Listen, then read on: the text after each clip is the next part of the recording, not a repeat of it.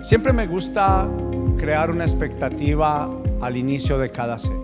Y constantemente hablo mucho de las muletas, de las sillas de ruedas del alma. Constantemente menciono esta oración, que hay personas que caminan la vida con fracturas en el alma, lisiados del alma y del corazón.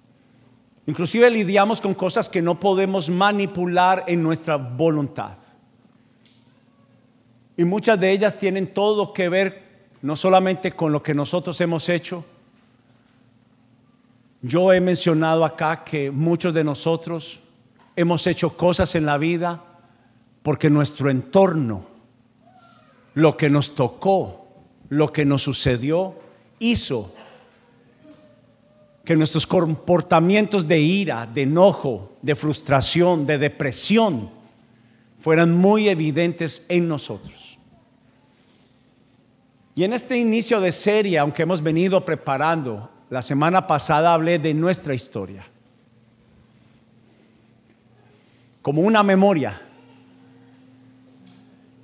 Y esos recuerdos nos conllevan a que no nos dejan avanzar, nos dejan caminar, pero caminar a una velocidad que sentimos que no es la velocidad que necesitamos en nuestra vida.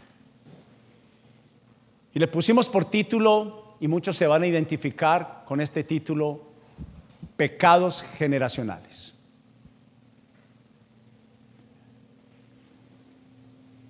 Y quise buscar un poco de lo que significa en el diccionario la palabra pecado. Yo quiero que piense por espacio de 10 segundos qué es para usted pecado.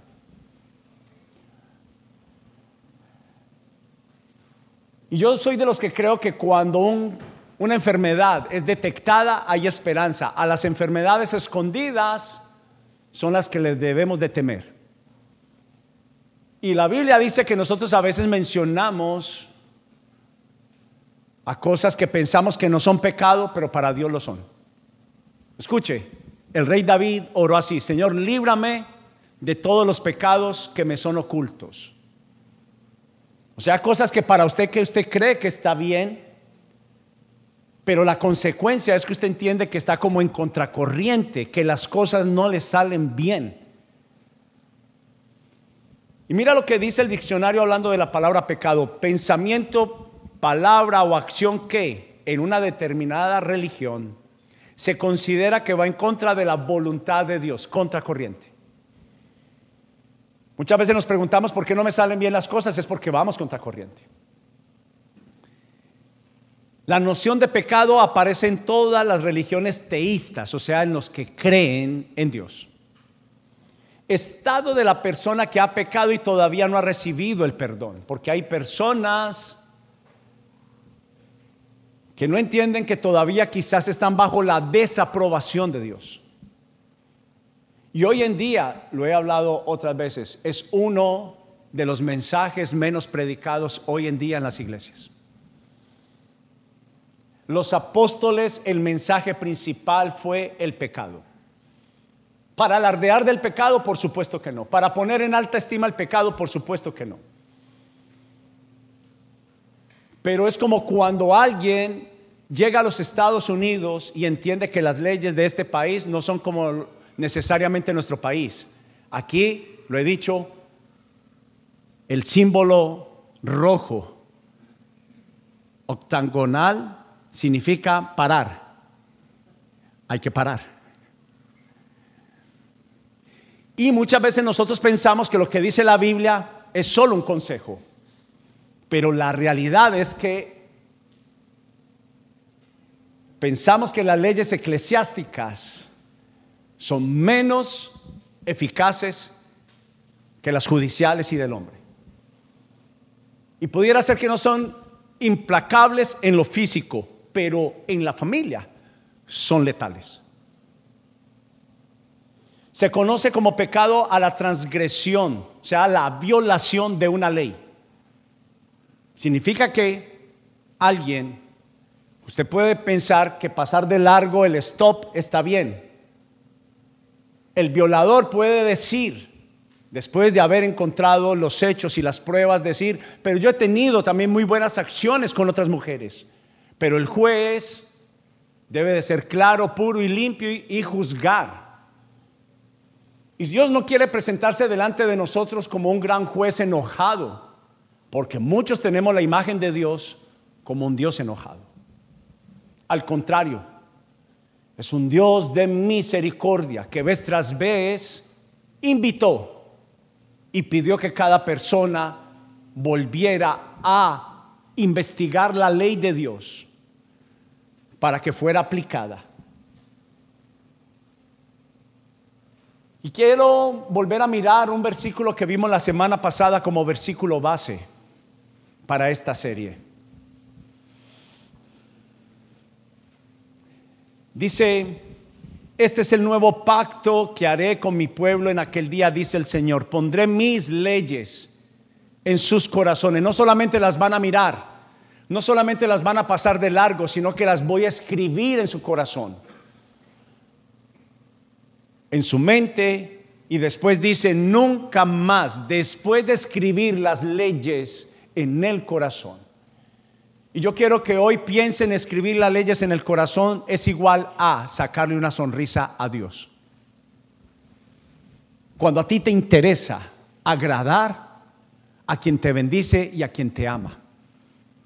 Cuando a ti te interesa, porque la realidad es que nosotros no estamos acá en este día solo por los beneficios, sino porque queremos agradar a Dios. Pero quiero que mire también lo que escribimos en algo que yo creo que le va a ayudar mucho. Las causas de las discusiones y de las peleas entre dos personas o familias, la mayoría de veces, no siempre pero un gran, un gran, porcentaje de las veces es porque venimos y fuimos criados por dos familias totalmente diferentes. Y eso causa problemas cuando tenemos a dos personas que vienen de dos culturas, costumbres diferentes, y eso causa un problema. Y eso nos lleva a concluir que nuestro presente es moldeado por nuestro pasado. Y hay pecados que practicamos por generaciones. Hay cosas que diseñaron nuestro presente y van a diseñar nuestro futuro y muchas de ellas tienen todo que ver con las costumbres ancestrales. Inclusive con cosas que nosotros ni siquiera recordamos. Es posible que nosotros estemos viviendo con consecuencias, con realidades en nuestra vida de lo que hicieron nuestros ancestros. Pero de todas aquellas consecuencias a las que menos le prestamos atención, aún dentro de la iglesia de Jesús, es al pecado. Pensamos mucho en la consecuencia, pero antes de la consecuencia debe haber una intención pura y sana. Y no solamente es mirar el efecto de pecar o no pecar, debería de ser la intención de querer agradar con un regalo a nuestro Padre Celestial. Algunos se ha puesto a pensar de pronto si Dios le preguntara qué regalo darle a Dios, ¿usted qué le daría? ¿Qué usted piensa que a Dios le gustaría que usted le regalara?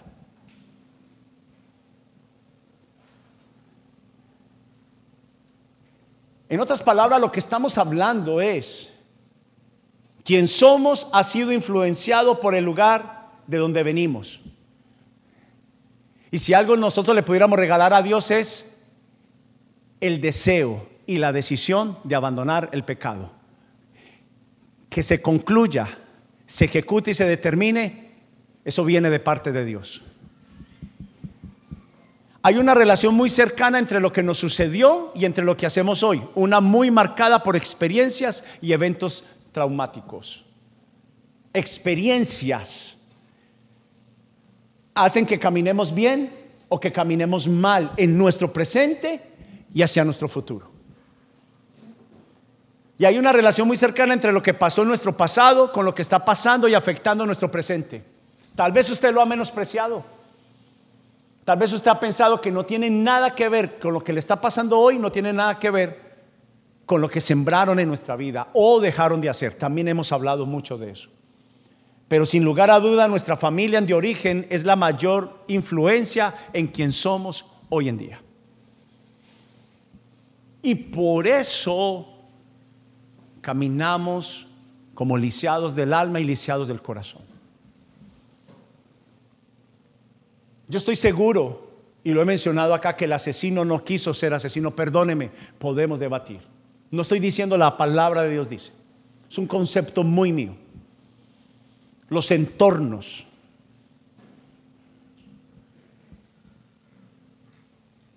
Las experiencias marcaron nuestra historia. Las palabras y las acciones que nos afectaron y las ausencias. He hablado mucho de esto, pero tomamos una decisión como iglesia. Si de algo se aseguró Jesús en la tierra, si de algo se aseguró, ¿sabe qué fue? Cambiar el pasado de tristeza y de angustia en un presente y en un futuro de bondad, de amor, de prosperidad. Pero nuestra familia de origen no es solo nuestros padres y hermanos. También está hablando de nuestra familia más cercana y extendida, porque a algunos les tocó vivir en familias disfuncionales, donde papá y mamá no pudieron cumplir con el rol principal, sino que nos criaron abuelos y abuelas, a quienes amamos mucho. O papás y mamás que fueron muy ausentes. Algunos los criaron sus hermanos mayores. Y tanto su hermano mayor como tú, como hermano menor, sufrieron las consecuencias de esto. En los Estados Unidos de Norteamérica tenemos un grave problema y queremos en Casa Evidencias ayudar a que esto no te suceda. Hoy va a quedar escrito y hoy te queda claramente hablado lo siguiente. Los días que no siembres en tu familia, tarde que temprano te van a cobrar la factura. Mira para acá. No solamente es pecado accionar con maldad, la omisión es parte de la maldad. La ausencia de cumplir con mi responsabilidad también se tendrá que dar cuentas delante de Dios. Nosotros confiamos más en las facturas del hombre que en las facturas de lo que hemos dejado de sembrar en la vida. ¿Sabe por qué? Porque a veces abandonamos y olvidamos lo que cometimos hace algunos años o dejamos de hacer algunos años. Pero es muy importante que hay tanto evidencias bíblicas como científicas para ese número que tanto hemos escuchado decir que hasta una tercera y cuarta generación sufrirán las consecuencias de las acciones y de las ausencias de los padres. De hecho, las familias que se acercan a Dios tienen que tener esta claridad, que cuando tú vienes a Jesús no vienes solamente entendiendo que estás buscando religión y tradición no se trata de eso. Entiendes, comprendes que cuando te pones de acuerdo con Dios, en su estatuto, en su palabra, tú y tus generaciones van a ser bendecidas. Tú y tus generaciones van a ser libradas de, una, de un flagelo como hoy en día sucede que es el divorcio y la traición. Aló.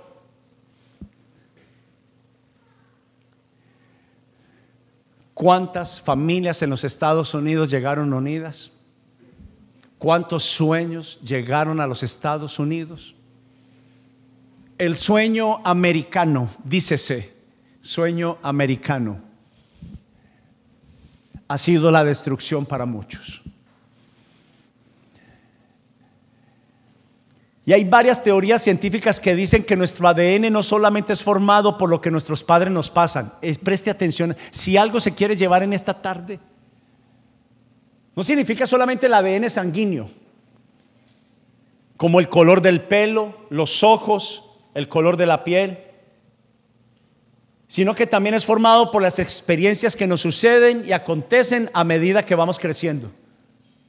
Escuche, comportamientos de papá y de mamá que heredamos de abuelos y de nuestro entorno más cercano, del cual se nos vendió una idea que es sobre lo que se trataba nuestra vida.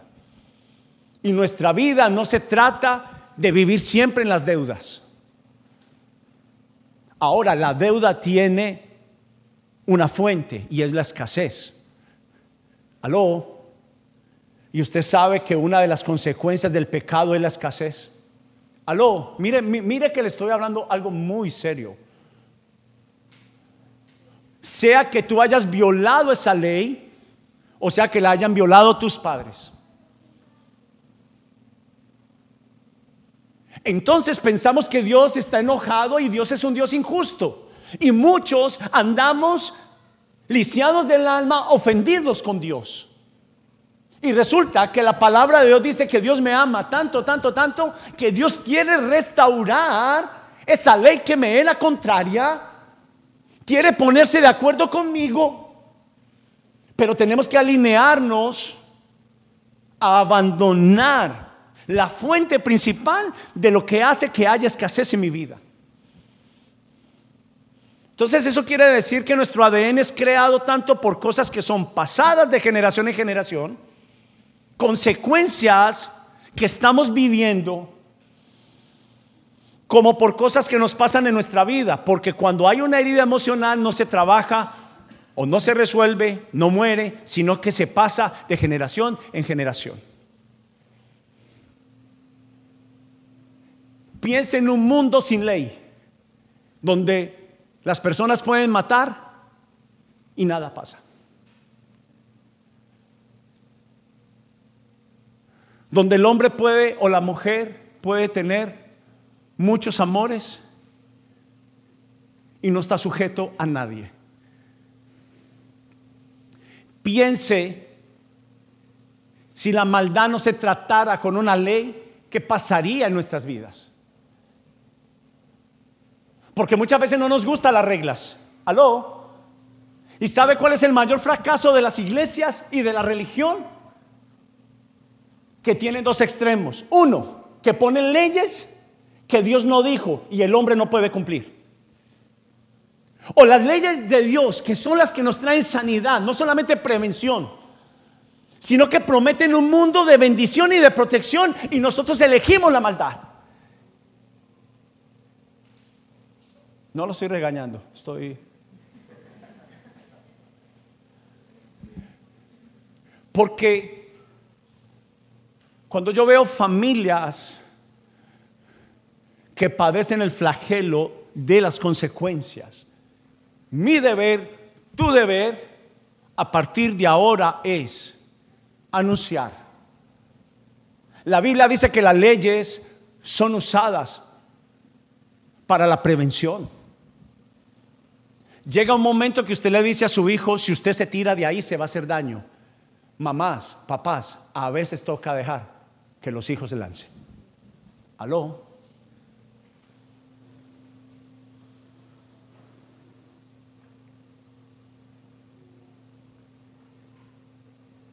Tenemos que tomar decisiones en nuestra vida y lo que yo quiero decir en esta tarde, mira lo que escribimos también, hasta que no veamos, míralo allí, cómo hemos sido influenciados por nuestro pasado, usted y yo vamos a seguir imitando, sin intención o con intención, los patrones de nuestra familia de origen, para bien o para mal. A veces inclusive hacemos cosas hasta por instinto. Recuerde que la Biblia dice, hagamos a Dios a nuestra imagen y semejanza.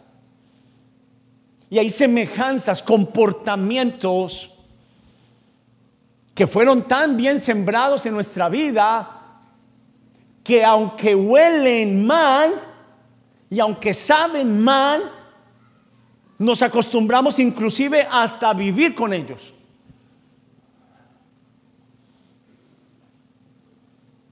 Y lo que muchos de nosotros no nos damos cuenta es que esto tiene grandes implicaciones en nuestro caminar y aprendizaje en Jesús. ¿Y sabe qué es lo primero que pasa? Mire para acá. Siempre tenemos una objeción. Objetamos en lo que yo creo y debatimos con lo que Dios dice. La Biblia. Para algunos es un manual, para otros no. Para algunos es una brújula de norte, sur, este y oeste y para otros simplemente no lo es.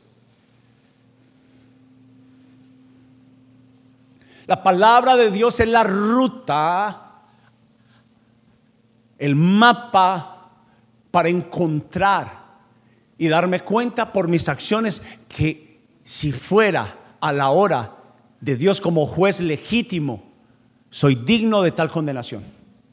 Escúcheme, las leyes fueron escritas, ¿sabes para qué? Para amarte tanto, para que las conocieras y te dieras cuenta que no hay atajos. Aló. Escúcheme. Los atajos son cuando yo digo, esto fue lo que me enseñaron. Los atajos son cuando yo digo, esto es lo que a mí me enseñaron y no me voy a mover de aquí. Los atajos son aquellas cosas cuando yo digo, esto es lo que yo creo. Los atajos son aquellos que cuando yo digo, aunque cumplir para Dios y abandonar el pecado me cuesta más, prefiero los caminos más fáciles y ligeros. Pero, y lo que muchos de nosotros no nos damos cuenta, es que esto no nos permite practicar a Jesús. Y mira tres objeciones que queremos trabajar en esta tarde. Número uno, no, eso no es malo. Yo con ser bueno y no le haga mal a nadie, yo creo que estoy bien. Pero la Biblia dice que no hay ni uno solo bueno. Cuando le vinieron a decir a Jesús, Señor bueno, él dijo, no me llames bueno, porque no sabes lo que dices. Solamente hay un alguien bueno y es Dios.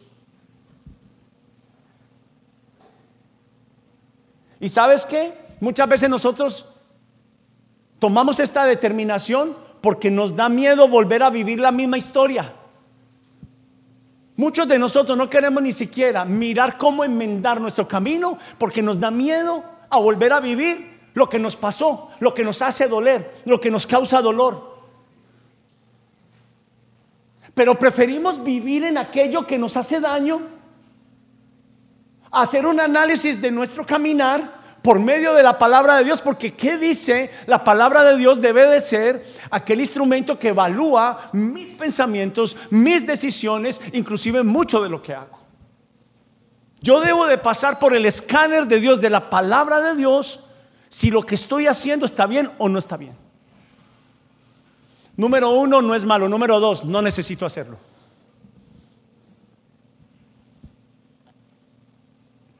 En algún nivel en algún nivel todos tenemos heridas. En algún nivel todos hemos defraudado a Dios. En algún nivel hemos violado los estatutos de Dios. En algún nivel. Y número tres, simplemente no lo hago. Y objetamos y con muchos con muchas razones. No estoy listo, no lo puedo lograr, no es el momento. Pero déjame leerte algo que me parece muy particular. Si tiene su Biblia, vaya rápidamente a Génesis capítulo 12, por favor. Génesis capítulo 12. Quiero mostrarte una primera parte que es el plan de Dios pero ¿qué hace el pecado aunque Dios tiene grandes planes para nosotros?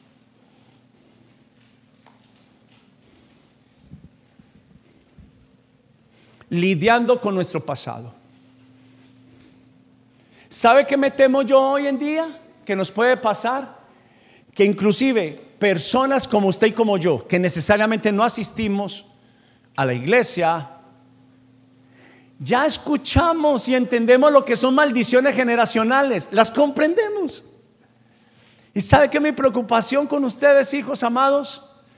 Que, que aunque las conocemos, no las confrontamos. Eso sería igualito como estar diciendo durmiendo con el enemigo. Génesis capítulo 12 muestra el plan de Dios no solamente para Abraham, sino para cada uno de nosotros. Pero mira lo que pasa. El diseño dice, te quiero bendecir. Pero luego nosotros tomamos la decisión si queremos el plan o no.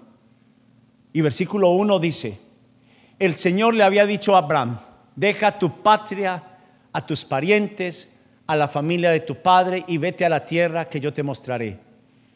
Haré de ti una gran nación, número uno, te bendeciré, número dos, te haré famoso, número tres, y serás una grande bendición para otros, número cuatro. Bendeciré a los que te bendigan y maldeciré a quienes te traten con desprecio. Todas las familias de la tierra serán benditas por medio de ti. Entonces Abraham partió como el Señor le había ordenado, y Lot, su sobrino con él, y Abraham tenía 75 años cuando salió de Aram.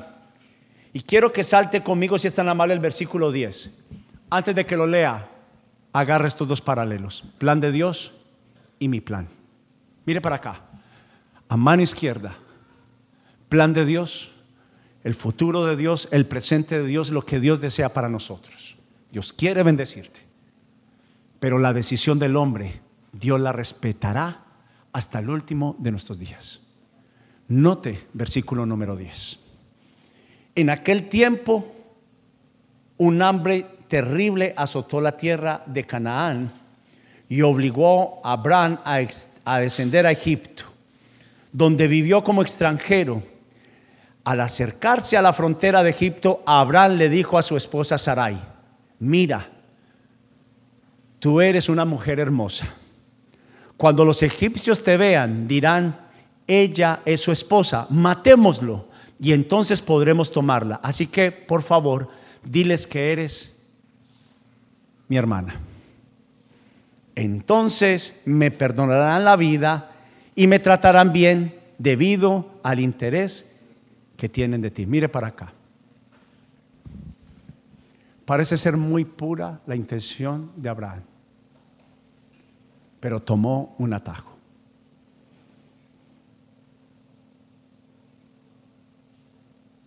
Algo que tiene que quedar simple de entender en esta tarde.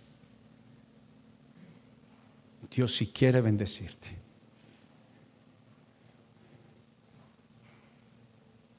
La determinación de Dios es que las cosas que haces te salgan bien.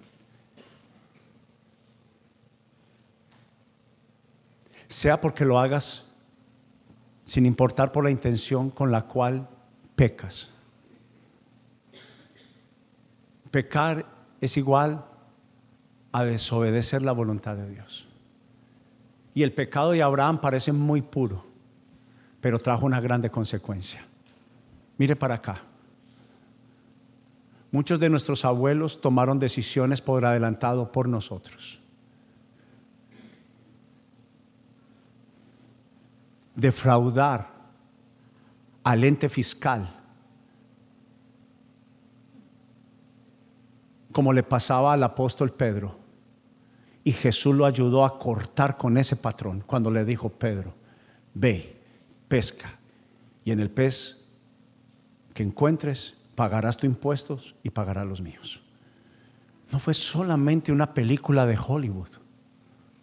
Lo que hizo Jesús fue un efecto en la vida de Pedro. A partir de ahora, Pedro, si no tomas atajos, no tendrás escasez y podrás pagar aún al ente fiscal. Aquel que no nos gusta mucho, al que acabó de pasar hace unos meses. Tiosan, ¿cómo le llama usted? IRS. Pero lo que estaba haciendo Jesús era acortar una maldición que había sobre la vida de Pedro. Pero siempre en el camino de este mundo va a haber la tentación de un atajo.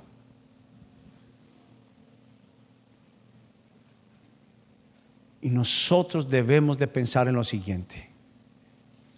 ¿hasta cuándo vamos a permitir no asumir la responsabilidad de que el estado de nuestras finanzas, de nuestro corazón, de nuestra familia, no son la culpa de Dios. Han sido nuestras decisiones. Escuchen, ya no te puedes quedar más llorando porque hubo un mal resultado en tu vida. Ahora lo que tú tienes que tomar una decisión es de entender, número uno, que Dios es tan real al punto que la evidencia de lo que no me sale bien tiene todo que ver con Dios, como cuando las cosas me empiezan a pasar para bien. Dios tiene todo que ver. Número dos, que el pecado es la kriptonita, es lo más tóxico que una persona puede tener en su vida. Número tres, que no hay pecado ni grande ni pequeño. Usted no sabe lo que Abraham hizo a partir de ese momento. Se lo quiero demostrar rápidamente.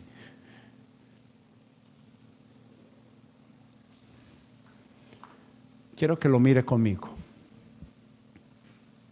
Los mismos patrones que se cumplieron en las tres generaciones. Escuche esto que dice más adelante en Génesis, ahí mismo capítulo 26. Cuando los hombres que vivían allí le preguntaron a Isaac, ¿quién era Isaac? ¿Alguien sabe? El hijo de Abraham. Mira la película cómo se repite en las cárceles. Aló. ¿Tú por qué estás acá? Porque maté. Tu papá mataba, mataba. Tu abuelo mataba. Violador, tu papá violó, violó. Tu abuelo violó, violó. Drogadicto. Tu papá hacía uso de las drogas, hacía uso. Tu abuelo hacía uso. Quebrantado en las finanzas. Tu papá elegía las deudas como primera opción. Sí. Tu abuelo también. Iras Tu papá era iracundo, tu abuelo era, iracundo. Mira lo que sucede con Isaac. Cuando los hombres que vivían allí le preguntaron a Isaac acerca de Rebeca, su esposa, él dijo, es mi hermana. Aló. Aló. Hizo exactamente lo que vio, escuchó los patrones de su papá Abraham. Y nosotros hemos menospreciado el pecado. Y es lo que se ha comido nuestro fruto. Porque lo hemos menospreciado. Y le llamamos inclusive al pecado religión. Y lo que vino Jesús, yo no sé si usted entiende, Jesús no vino a hacernos pasar rico. Jesús vino a salvarnos de qué? Del pecado. Es tan importante el pecado. Y los apóstoles hablaron del pecado, los profetas hablaron del pecado, porque es lo que mata a los seres humanos. Es la ausencia de Dios. A alguien le dije hace poco, les hice la pregunta a dos hombres de esta casa, ¿ustedes saben por qué Jesús dijo en la cruz, Padre mío, ¿por qué me has abandonado? Algunos se han hecho la pregunta. Inclusive varios ateos han aprovechado ese versículo para decir, ¿cuál Dios de amor? ¿Quién abandona a su hijo en su peor momento? ¿Usted no se ha hecho esa pregunta? La Biblia es para que usted haga preguntas a Dios. Dios no se ofende. Y yo me hice esa pregunta por muchos años. Y entendí que la Biblia dice que Dios es tan puro, Dios es tan limpio, que no puede ver el pecado y aún con el amor que tenía por su hijo, en el momento que cae todo el pecado sobre él, le tuvo que dar la espalda. Y eso hace que yo entienda lo que es el pecado. Es el veneno más mortal que puedo traer sobre mi vida y sobre mi familia. Pero ahora, si yo entiendo que el pecado es lo que me separa de Dios, lo que consume mis finanzas, lo que rompe mi vida familiar, ¿cómo yo sé que es pecado? Si me enseñaron a, a que la mentira no es mala, que una mentira pequeña o blanquita o gris no está mal. Pero usted puede entender que la consecuencia, y se lo quiero mostrar, va, mire, le voy a mostrar. Génesis 27, 18. Entonces Jacob, ¿quién es Jacob? ¿Alguien sabe? El nieto de Abraham, hijo de Isaac. Dice, entonces Jacob llevó la comida de su padre. Padre, dijo, sí, hijo mío, respondió Isaac. ¿Quién eres tú? ¿Esaú o Jacob? Soy Esaú. ¿Quién dijo que llevó la comida? Jacob. ¿Pero qué respondió que él era? Esaú. Tu hijo mayor contestó y no era el hijo mayor, era el hijo menor. Hice tal como me pediste, aquí está lo que te casé. Ahora levántate y come, come para que puedas darme tu bendición. Mire para acá. Deme solamente 10 minutos y termino. Escuche. ¿Sabe quién indujo a la mentira de Jacob? ¿Alguien sabe? La mamá. La mamá.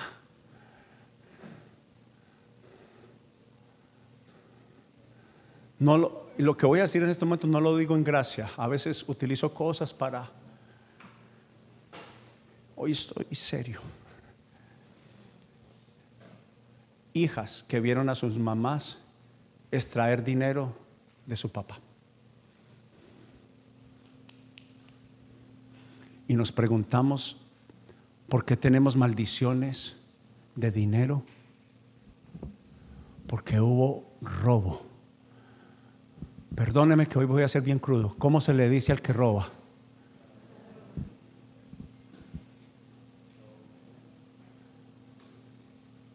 Para algunos se convirtió en normal voy a extraer una pequeña parte. Si tu esposo te la entregó para el mercado, solo es para el mercado. Hijos, cuando le dices a tu papá, jóvenes, adolescentes que están acá, cuando le dices a tu papá, este dinero es para esto, quieres la bendición de Dios, asegúrate que solo sea para eso. A veces les pido las devueltas a mis hijos no porque necesite el dinero, porque les estoy enseñando que devolver las vueltas es correcto. Porque les enseño a que ellos tengan bendición todos los días de su vida. Les digo a mis hijos, cuando te haga una pregunta, no me respondas inmediatamente. Y responde solo y únicamente la verdad. Tomar atajos es vivir la vida de otra persona. ¿Sabe por qué? La mayoría de las veces por el que dirán. Y quiero simplemente dejarte con esto. Por estas cuatro generaciones al menos vemos estos pecados. Número uno, mentir. Mire el patrón. Ya era cultural en la familia de Abraham. Mentir era natural. Número dos, adicción sexual.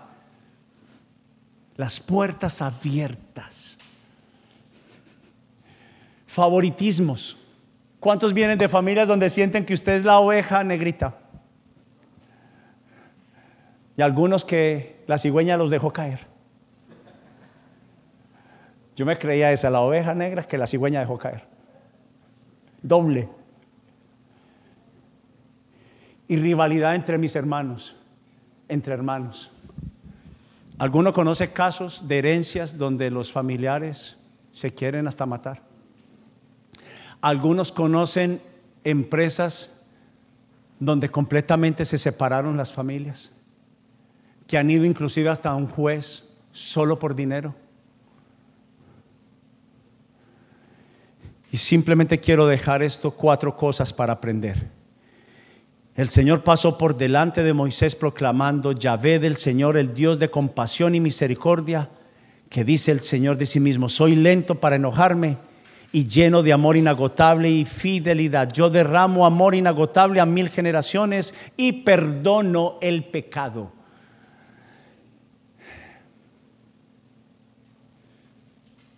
Que habla de un giro de 180 grados en la vida de una familia de un joven y de una jovencita, de un hombre y de una mujer, de una familia. Pero no absuelvo el pecado al culpable, sino que extiendo los pecados de los padres sobre sus hijos y sus nietos. Toda la familia se ve afectada hasta los hijos de la tercera y cuarta generación. Número uno, aprendamos lo siguiente, el pecado de los padres tiene consecuencia en sus hijos.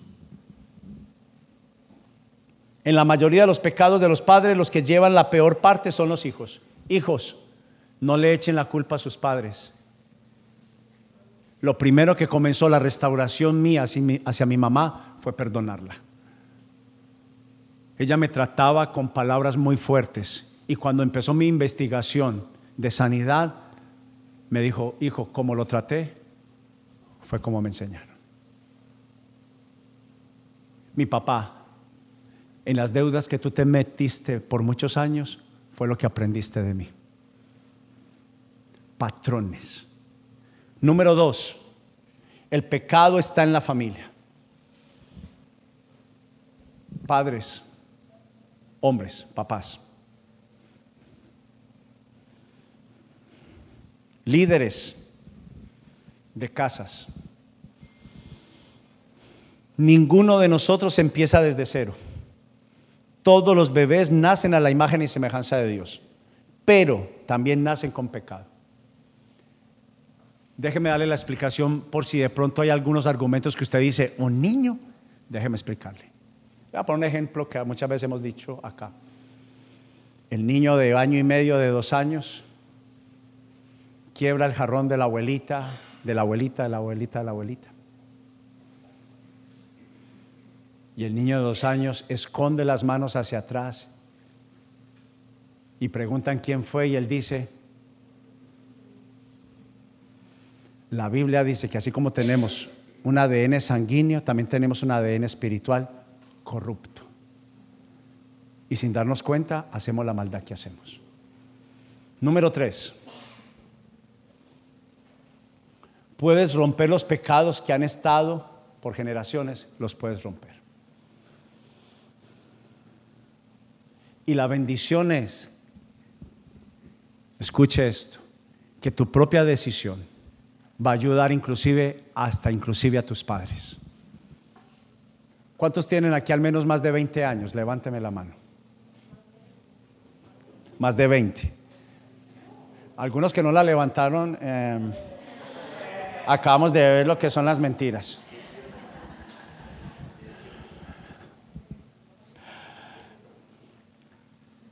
aunque estés casado y seas muy adulto, tú puedes, a través tuyo se puede romper la maldición en tus padres, en tus tíos y en tus abuelos. Hay gente que quiere la bendición de Dios, inclusive prosperar, para demostrarle a su propia familia. Y déjeme decirle que es un principio poco puro y poco limpio. ¿Sabe cuál debe de ser el principio de alguien que quiere la bendición de Dios? Para mostrar la misericordia y la gracia de Dios a los que no te dieron gracia y misericordia. Si tu papá fue muy duro contigo y tu mamá fue muy duro contigo, ¿quieres bendición de Dios? La Biblia dice que el primer mandamiento con promesa que viene con recompensa es la honra a papá y a mamá. Hoy en día para mí es un honor, necesite o no mi papá y mi mamá, darles un dinero mensual.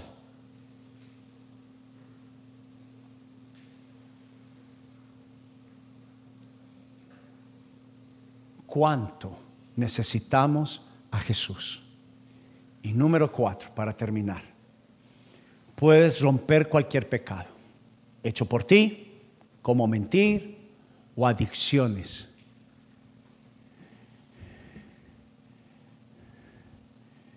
Quiero que mire y terminemos con lo siguiente. Pecados que me pueden. Quiero que a partir de este momento cierre la Biblia, cierre las notas de los que les gusta escribir, cierre su celular. Dios le dijo a Abraham, te bendeciré, te haré una nación grande. A través de ti las familias de la tierra serán bendición. Serás famoso.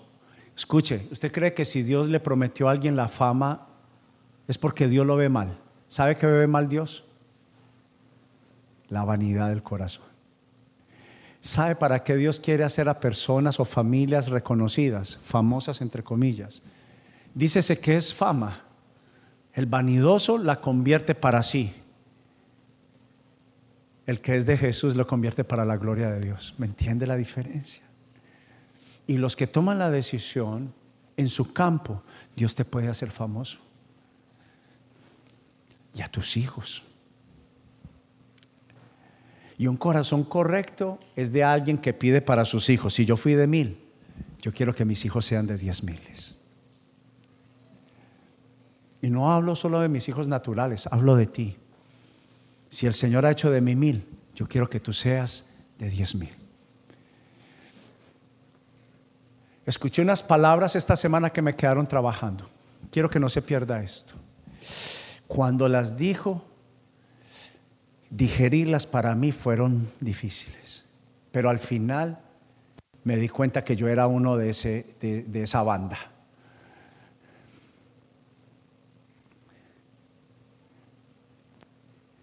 Rebeldía en Jesús. Si Satanás fue el primer rebelde en contra de Dios. Entonces me quedé yo y es un, pudiera caracterizarse de una de las mentes de las generaciones cristianas más grandes que hay hoy en día. Yo no sé si los que fueron conmigo a la conferencia notaron esa parte cuando él dijo rebeldes. Entonces yo le dije, entonces sí, yo soy un rebelde en contra de la corrupción. Yo soy un rebelde en contra del engaño. A veces me paso. A veces soy chillón. Escúcheme, soy cansón. Yo no sé cómo le dicen en su país. Pero ¿sabe por qué lo hago? Porque me fue tan mal haciendo eso. Que ahora entiendo la naturalidad de Dios. Porque Él no puede ver el pecado. ¿Sabe por qué? Por la consecuencia. ¿Usted entiende el daño que nos hacemos por la consecuencia del pecado? Y, escuche, y el resultado nos trae sentimientos muy malucos, muy feos. Pero sabes por qué quiero decirte esto. Porque así lo predicó Jesús y así lo predicaron los apóstoles. Así lo predicó Charles Spurgeon y pasado 200 años sus predicaciones todavía son letales porque él habló del pecado.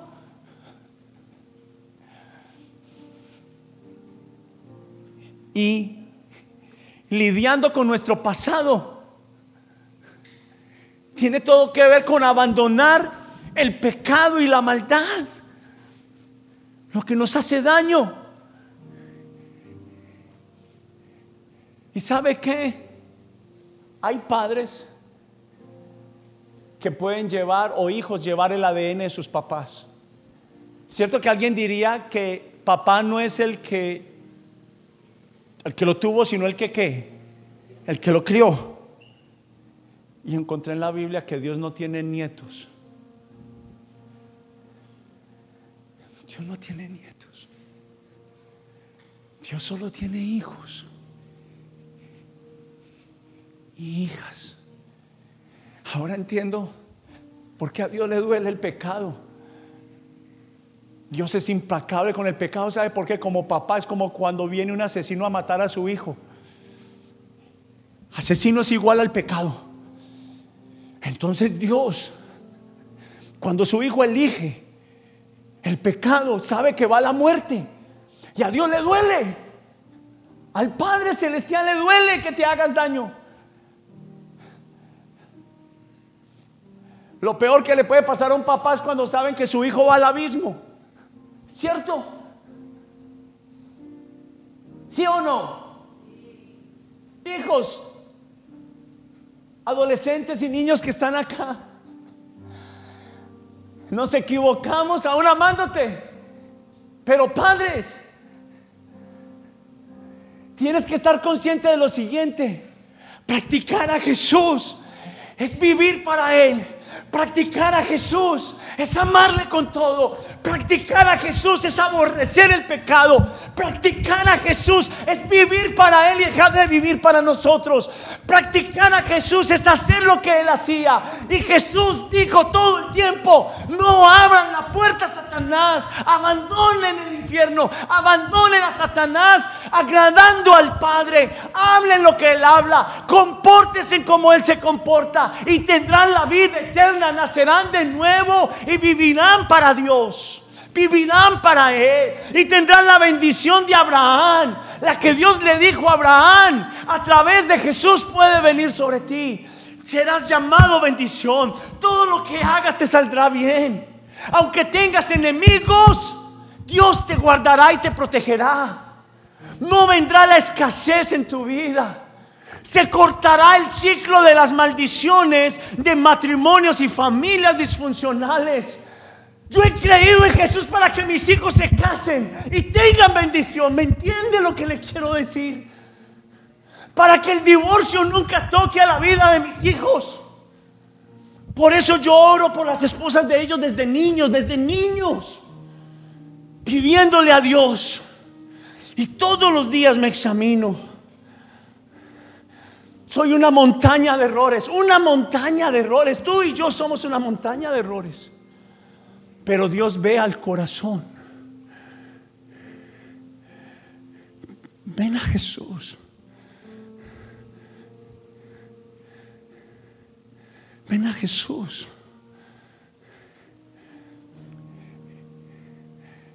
Aquí no hay ni uno solo que no necesite a Jesús.